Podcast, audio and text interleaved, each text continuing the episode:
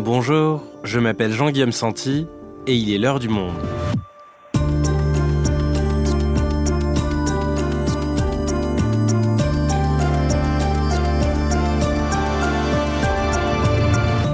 Aujourd'hui, l'Église catholique peut-elle se remettre en cause et évoluer sur les questions de société? En tout cas, ce mercredi 4 octobre, un synode s'ouvre à l'initiative du pape François et réunit des évêques du monde entier qui réfléchiront aux questions brûlantes qui se posent à l'institution.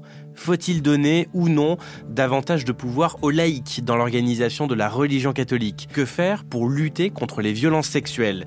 Doit-on remettre en cause le célibat des prêtres? Quelle est la place des femmes? Les croyants LGBT ont-ils leur place dans l'Église? Bref, c'est un véritable changement de culture de la religion catholique qui est en jeu pendant ce synode, mais l'Église y est-elle prête? Pour répondre à cette question, je reçois ma collègue Sarah Belouezane, spécialiste des questions de religion au monde. Quels sont les enjeux du synode de l'Église catholique? Un épisode d'Adélaïde Tenaglia, réalisation Quentin Tonneau.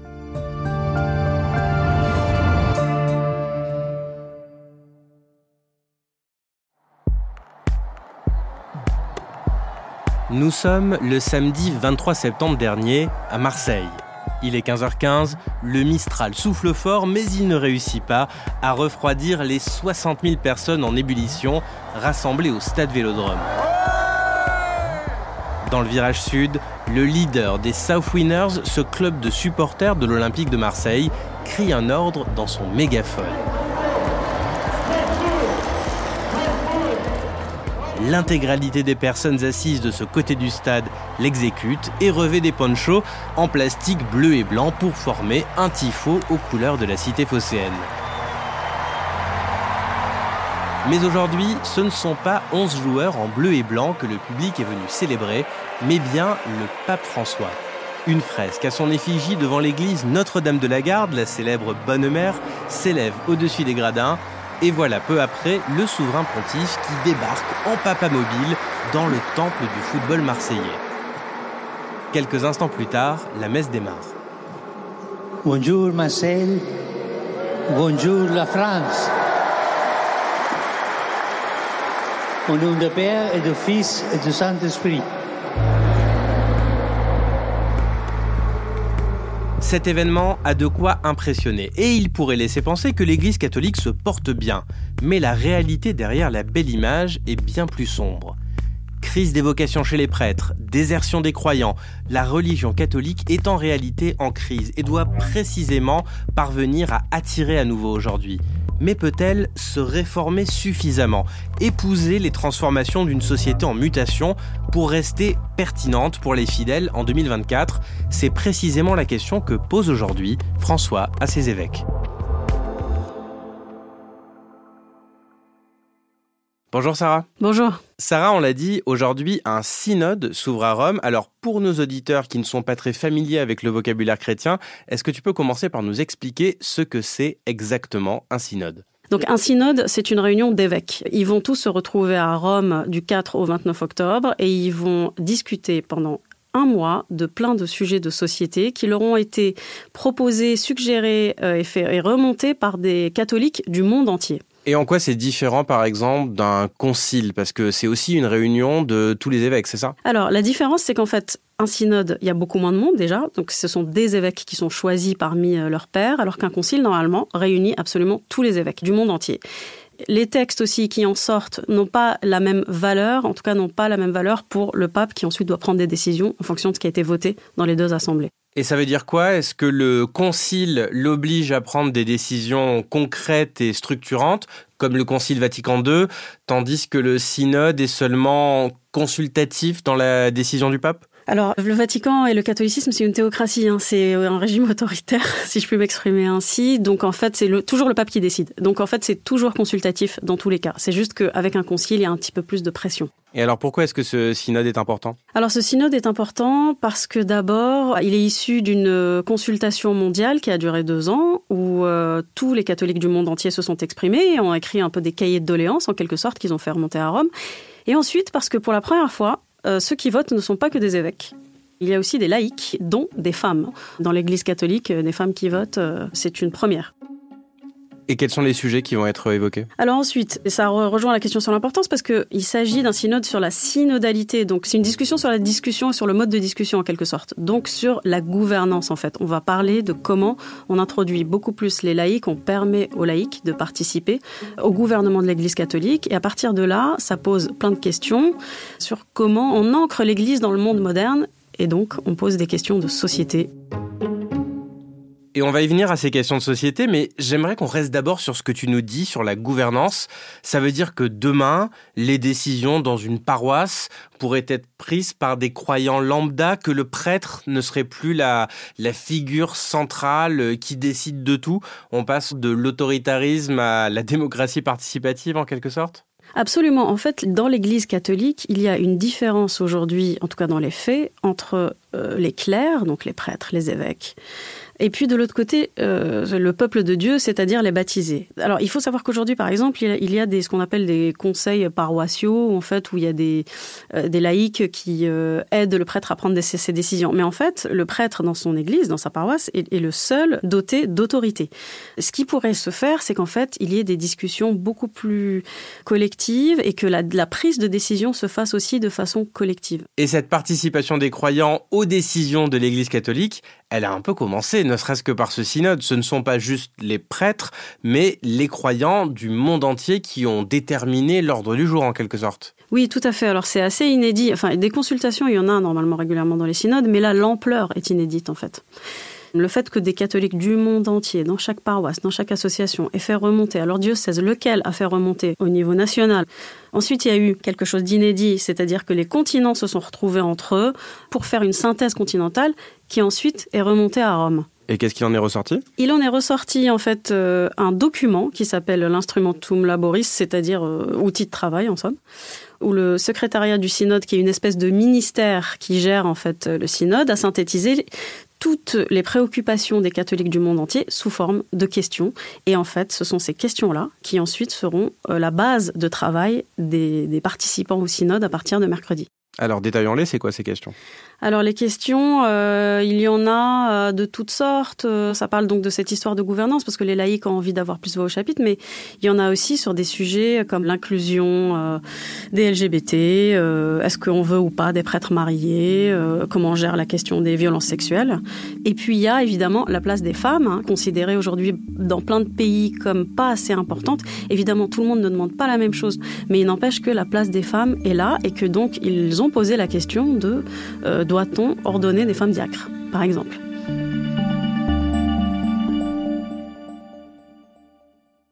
Donc il s'agit d'opérer un changement de culture au sein de l'Église catholique, hein, si je te suis bien, c'est pas rien.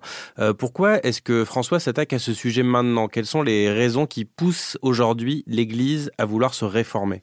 Alors l'Église est dans une situation un petit peu compliquée en fonction des pays. Évidemment, il y a des pays où tout va bien, où il y a des fidèles, euh, où il y a des ordinations, mais en, en, Occident, par exemple, en fait, il y a une crise des vocations, il n'y a plus assez de prêtres. Par exemple, en France, il en meurt plus qu'on en ordonne tous les ans. Euh, les bancs des églises se vident et puis il y a aussi la crise des violences sexuelles qui pour le coup touche le monde entier. Donc l'église est dans une situation compliquée et le pape François s'est dit aujourd'hui il va falloir qu'on réfléchisse collectivement à notre avenir. Et en fait, dans la réflexion euh, que veut impulser le pape François, il y a la place, comme on l'a dit avant, la place des prêtres et la toute-puissance des prêtres. Parce que pour le pape François, cette puissance des prêtres peut être à l'origine de tous les abus. Alors évidemment, il y a la question des violences sexuelles, mais pas que. Il y a aussi euh, les abus spirituels, des abus économiques. Hein, c'est écrit noir sur blanc euh, dans, dans l'instrument de travail. Et pour lui, en fait, ce qu'il faudrait, c'est donner plus de pouvoir au peuple de Dieu, permettrait peut-être de régler nombre de problèmes auxquels l'Église fait face. Sarah, on a vu les sujets à l'ordre du jour de ce synode. Maintenant, j'aimerais qu'on se demande ce qu'on peut en attendre. Déjà, j'imagine que toutes les réformes dont on parle, elles ne vont pas être mises en place d'ici un mois. Ces premières discussions augurent de suivantes et tout ça va prendre du temps, j'imagine. Oui, alors d'abord, euh, ce synode sur la synodalité se déroule en deux fois. Une première fois, donc, comme on l'a dit, en octobre de cette année, et une deuxième fois en octobre de l'année prochaine. L'idée étant que les participants digèrent. Ils pourraient quand même voter. Normalement, ils doivent voter sur un texte qui sera l'instrument de travail du prochain synode. À la fin, quoi qu'il arrive, quel que soit le texte sur lequel ils auront voté à la toute fin, donc en octobre 2024, en fait, c'est le pape qui décide. Eux, ils donnent des orientations, et c'est lui qui choisit de les mettre en pratique ou pas. Et alors sur le fond des discussions, est-ce que les dirigeants de l'Église catholique ont envie de faire évoluer leur institution sur les questions de société euh, qu'on détaillait, la, la, place des femmes, la place des croyants LGBT, la centralité de la figure du prêtre?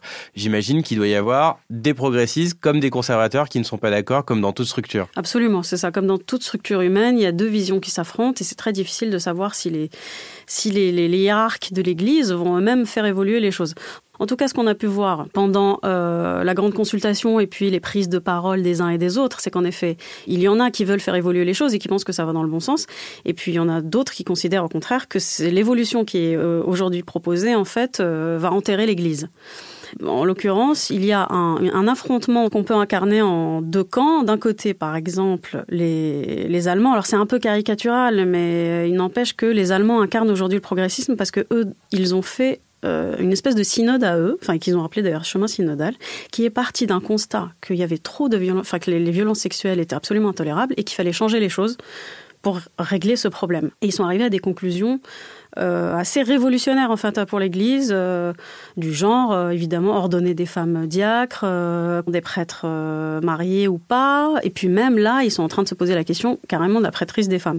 À l'inverse, en face aux États-Unis où il y a plutôt une révolution conservatrice qui s'est opérée ces dernières années, pour les Américains les choses se tiennent quand la maison est carrée et quand en fait les choses ne changent pas. C'est-à-dire que pour les Américains, ce sont précisément les changements qui font fuir les croyants Exactement. et qu'il faut rester comme on a toujours été. Exactement, qu'il faut en fait rester fidèle à une doctrine. Pour eux, les fidèles ont besoin de cadres et c'est ça qui maintient euh, finalement euh, leur, les bancs des églises pleins.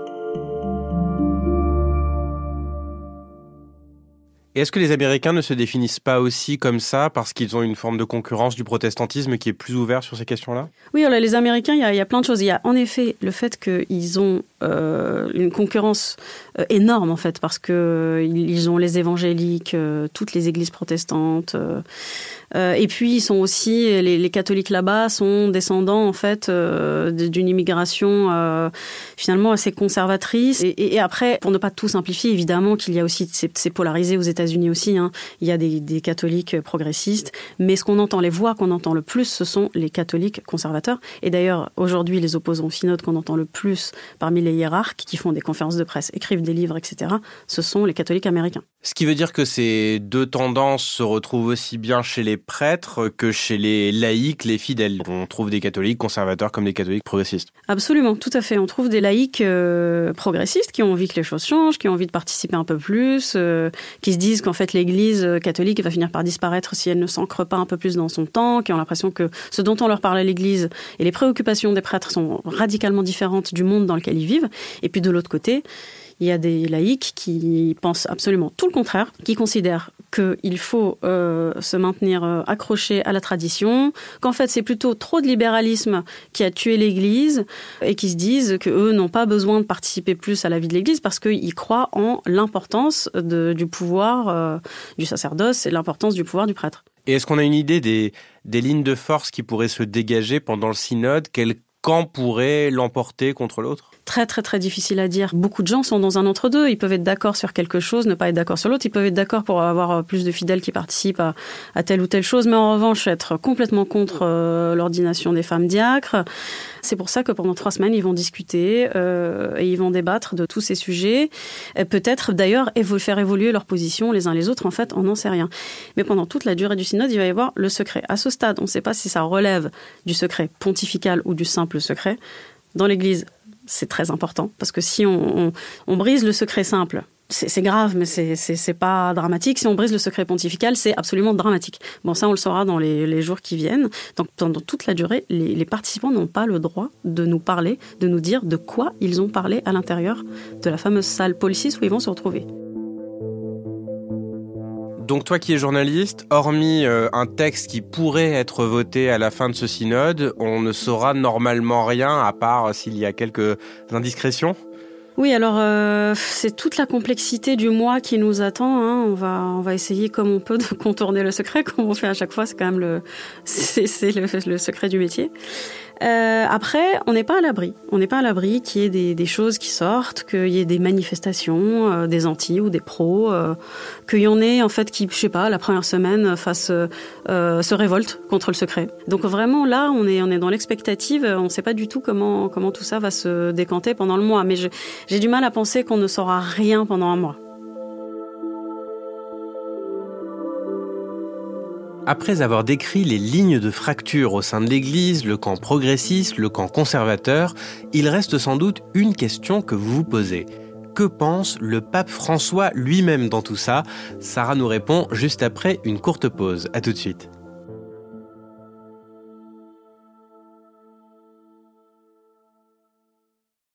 Sarah, tu nous l'as dit tout à l'heure, si une décision doit être euh, prise à la fin, ou si des décisions plutôt doivent être prises à la fin de ce synode, euh, ce sera dans tous les cas le pape François qui tranchera. L'Église est une théocratie. Alors, on imagine qu'il n'est pas dans le camp conservateur, puisqu'il est à l'origine de ce synode et de ces discussions, mais est-ce qu'on a une idée de ce qu'il pense, lui, de la gouvernance de l'Église? Et déjà, il a lancé ce synode avec donc euh, cette question au cœur des discussions. Donc, on peut raisonnablement penser que ce qu'il aimerait bien, c'est quand même que les choses évoluent, changent. Et puis, il, s'exprime régulièrement en disant que le, cléricalisme, donc c'est le fait que les, les, les prêtres soient tout puissants, est une mauvaise chose. Après, il est, c'est un pape qui a parfois des positions assez contradictoires. Par exemple, sur le, le chemin synodal des Allemands qu'on a évoqué par le passé, qu'ils ont fait donc chez eux, dans leur pays, et qui est arrivé à des conclusions euh, dont on a dit qui potentiellement révolutionnaires, il a été assez dur. Hein. Il les a mis en garde, il a dit qu'il existait déjà une église protestante et qu'il en fallait pas une deuxième. Donc c'est un petit peu compliqué de savoir comment il va se positionner. Donc si je te résume, cette image de pape progressiste qui veut tout changer, c'est très caricatural. Elle est vraie sur certains plan est moins vrai sur d'autres. En fait, il faut lui apporter des bémols. Comme d'habitude sur l'Église catholique, tout est en, en petite touche en fait. Et concrètement sur euh, la doctrine, en fait, il a, il a pas fait évoluer les choses. Et sur les questions de société, place des femmes, des croyants LGBT, est-ce qu'on peut dire que c'est un pape progressiste? Alors, euh, on peut dire qu'il n'est pas conservateur parce que il tient quand même des propos que ses prédécesseurs pardon, ne tenaient pas. Il a dit, donc euh, on, connaît sa fameuse phrase Qui suis-je pour juger sur les croyants homosexuels? Il parle de la place des femmes régulièrement, il parle des migrants, il parle de l'écologie qui a un, rôle très important pour lui. En fait, il appelle ça d'ailleurs écologie intégrale, parce que c'est pas que la conservation de la planète. Pour lui, c'est tout est lié. Et d'ailleurs, euh, aujourd'hui, devrait sortir le deuxième opus de son, grand texte sur l'écologie qui s'appelle Laudato Si et dans lequel il va redire la planète brûle, il faut pas regarder ailleurs, il faut s'occuper de ça. Donc il a ces prises de parole très importantes qui, changent quand même les choses hein. pour les croyants. Euh, ce n'est pas rien. Mais ensuite, il a évidemment, ça va jamais suffisamment loin d'un point de vue extérieur. C'est-à-dire que c'est vrai qu'il dit des croyants homosexuels qui suis-je pour juger. Euh, il dit ce n'est pas un crime, mais ça reste un péché. Euh, mais euh, il faut voir ça avec les yeux de quelqu'un qui connaît un peu l'Église catholique et qui voit quand même des touches un peu euh, des avancées en quelque sorte. Même si, combien même dans les textes, ça change pas. Après, on ne sait pas ce que, ce que ça va donner à la fin de ce synode. Hein. Donc si je te suis bien, il essaye un peu de contenter tout le monde, un pas en avant, deux pas en arrière. Pour autant, les, catholiques les plus conservateurs lui ont quand même collé une étiquette de pape de gauche. Est-ce que ça a de la, valeur, cette, euh, cette étiquette-là? C'est compliqué de mettre des étiquettes politiques sur euh, quelqu'un qui a un rôle pastoral, même combien même il serait lui-même très politique, mais sur, bien des, plans, on peut considérer qu'il est en, en, ligne avec nos, nos politiques de, de gauche, ou en tout cas telles qu'on les perçoit. Par exemple, sur l'écologie et puis sur les migrants sur les migrants à Marseille, il a été euh, très offensif. Les personnes qui risquent les personnes qui risquent la noyade quand ils sont abandonnés en mer doivent être secourues. C'est un devoir d'humanité, c'est un devoir de civilisation. Pour lui, il faut un accueil absolument euh, inconditionnel parce que c'est pas une question politique, c'est une question humanitaire. Et puis par ailleurs, en fait, il est quand même latino-américain, donc il a eu à cœur, depuis tout le début de son pontificat, de décentrer le regard de, l'Occident. C'est-à-dire pour lui, l'Europe n'est pas le centre du monde. L'Amérique du Nord n'est pas le centre du monde, il faut regarder ailleurs en fait. Et c'est pour ça, c'est parce qu'il a ce regard-là que l'écologie et les migrants sont aussi importants pour lui, parce qu'il n'a pas cette inquiétude euh, civilisationnelle que peuvent avoir les catholiques euh, occidentaux sur, par exemple, euh, il y a des migrants qui arrivent, ils sont souvent musulmans, donc en fait en nombre, ils vont remplacer les catholiques. Lui, tout son pontificat a été jalonné de cette question des, migrants. Sa première visite a été à Lampedusa, où il a, il a poussé un cri en faveur de l'accueil des réfugiés. Pour lui, c'est une question humanitaire, et pour ses opposants, au contraire, c'est une question très politique. Et c'est pour ça, en fait, qu'ils disent de lui que c'est un pape très politique et que c'est un pape de gauche. Pour autant, on est d'accord, si on lit l'Évangile, euh, l'accueil des gens dans la misère, euh, c'est le, le, le béaba de la religion catholique, non? Absolument. Les derniers seront les premiers. Il ne devrait y avoir aucune ambiguïté. Euh, d'ailleurs, il le dit lui-même, quand on est catholique, on accueille, c'est on accueille le réfugié. On ne pense pas, on n'a pas des considérations politiques. Et il le dit à Marseille. on est un carrefour des civilisations, en fait, et la civilisation n'est pas inquiétée quand elle est, entre guillemets, submergée de migrants, comme veulent le croire l'extrême droite. Elle est au contraire inquiétée quand elle laisse les migrants mourir. Pour autant, Sarah, quand on dit pape de gauche, il reste quand même des questions sur lesquelles il reste euh, inflexible et qui ne font même pas partie hein, du programme du synode. Ce sont euh, l'IVG et l'euthanasie. Absolument. Il, a, en a d'ailleurs reparlé à Marseille. Hein. Il a fait une petite incise dans son discours au Faro le, samedi matin.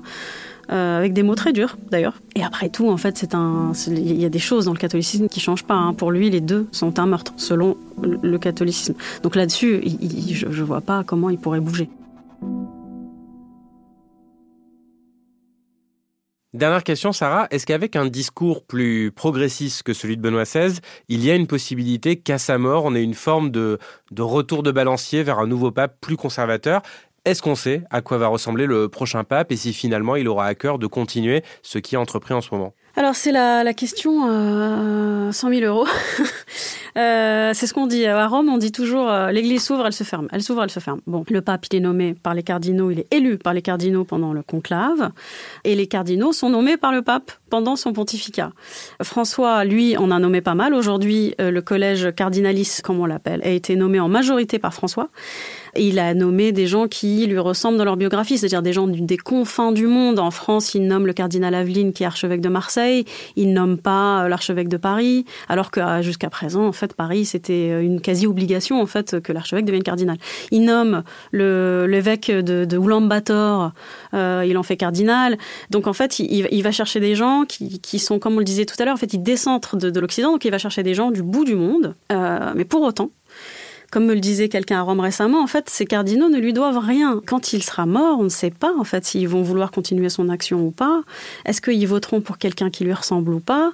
Euh, Ce sont des gens, euh, pour beaucoup, ceux notamment qui, qui sont euh, évêques au bout du monde, dont on ne sait pas ce qu'ils pensent des sujets de société, des sujets de gouvernance de l'Église, de comment il a gouverné aussi. Hein, faut pas, faut pas oublier parce qu'il a il, a, il a lui-même une gouvernance assez, assez verticale, hein, assez dure. Donc si ça se trouve, en fait, euh, ils ne voteront pas du tout euh, pour quelqu'un comme lui. Il faut pas croire que parce qu'aujourd'hui le collège a été majoritairement nommé par lui, il pourrait continuer son œuvre après sa mort. Donc si je le suis bien, si le pape François veut faire euh, réellement évoluer la gouvernance de l'Église, il a plutôt intérêt à le faire maintenant pendant son pontificat. Oui, absolument, parce qu'en fait, on ne sait pas ce qui pourrait arriver après. Merci Sarah. Merci.